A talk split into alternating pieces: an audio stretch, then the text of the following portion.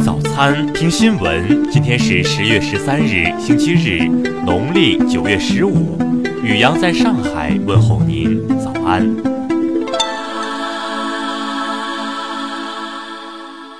先来关注头条新闻。当地时间十一日，美国总统特朗普接受媒体采访时表示，中国已经在香港事务上取得了巨大进展，目前情况确实缓和了很多，示威人数也越来越少，问题会自动解决。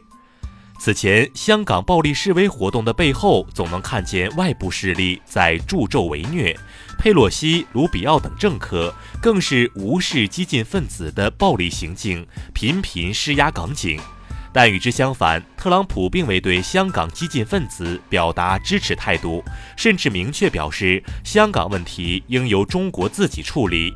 六月和八月，特朗普曾表示，香港发生的事情是中国的事情，他相信中国中央政府和香港特区政府能够处理好这个问题。以及香港是中国的一部分，中国自己会处理，不需要别人建议。另外，特朗普当时还将香港发生的冲突定义为骚乱。再来关注国内新闻，教育部日前发布的文件要求，严把考试和毕业出关口，加强考试管理，严肃考试纪律，坚决取消毕业前补考等轻考行为。截至目前，全国共有近四千家医养结合机构、医疗机构与养老机构建立签约合作关系的有两万五千多对，超九成养老院提供医疗服务。针对三幺二国道西港路上跨桥十点时较大道路交通事故，无锡成立侧翻桥事故调查组，全面开展事故调查。目前已对多人依法采取强制措施。财政部等四部门日前印发文件，提出到二零二二年，稻谷、小麦、玉米三大主粮作物农业保险覆盖率要达到百分之七十以上。摩根士丹利对外发布的报告预测，到二零三零年，中国城市化率将升至百分之七十五，增加二点二亿新市民。福布斯中国目前发布全球数字经济一百强榜，中国上榜企业数量排第二位，十四家上榜企业中，中国移动名列第八位，排名最高。报告显示，全国近九成地级行政区开通移动政务客户端，地方政府移动政务客户端基本实现全面覆盖，但功能整合能力和服务水平还需要加强。报告显示，九月国内手机市场整体出货量三千六百二十三点六万部，同比下降百分之七点一，环比增长百分之十七点四。再来关注国际新闻，超强台风海贝斯十二日在日本静冈县伊豆半岛登陆。截至当晚，据初步统计，已造成两人死亡、三人失踪、六十余人受伤。十二日，普京表示，必须完全恢复叙利亚的领土完整，所有外国军队都应该撤出。如果叙利亚不再需要帮助，俄罗斯也应该撤军。消息人士称，西班牙最高法院计划将对2017年发起加泰罗尼亚独立公投的独立派领导人、加泰罗尼亚大区前副主席朱奎拉斯等判处最高15年监禁。当地时间12日早上，美国纽约布鲁克林发生枪击案，已致四人死亡，五人受伤。当地时间十一日，日韩两国在 WTO 总部瑞士日内瓦就半导体出口管制问题举行双边磋商，但并未谈妥。双方同意将就此问题再度举行磋商，但日程未定。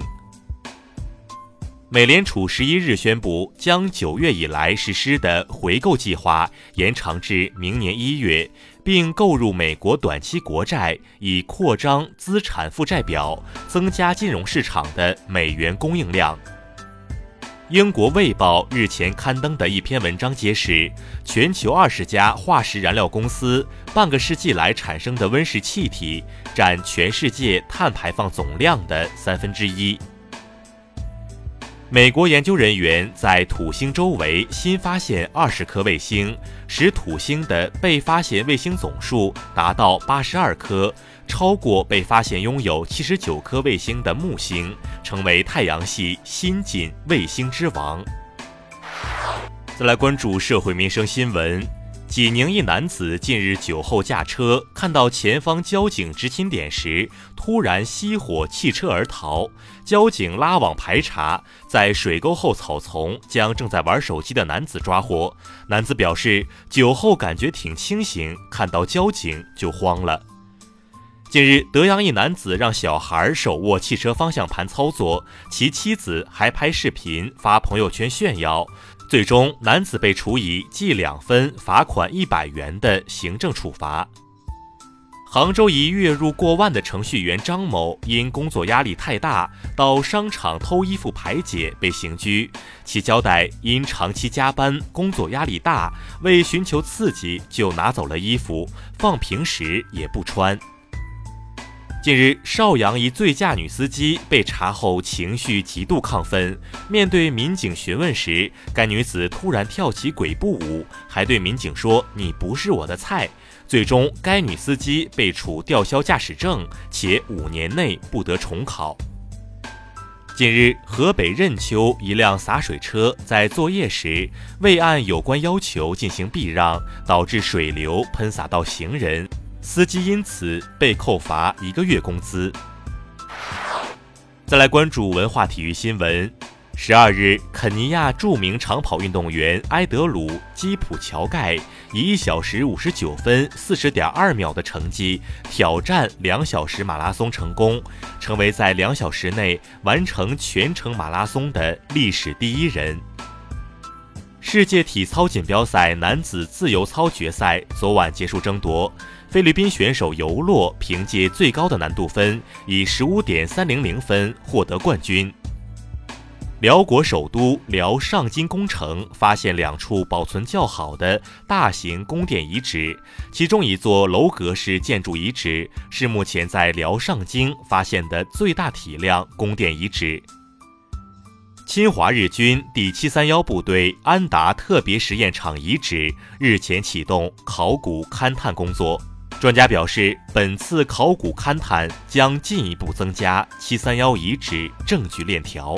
以上就是今天新闻早餐的全部内容，请微信搜索 xwzc 零二一，也就是新闻早餐拼音首字母再加数字零二一。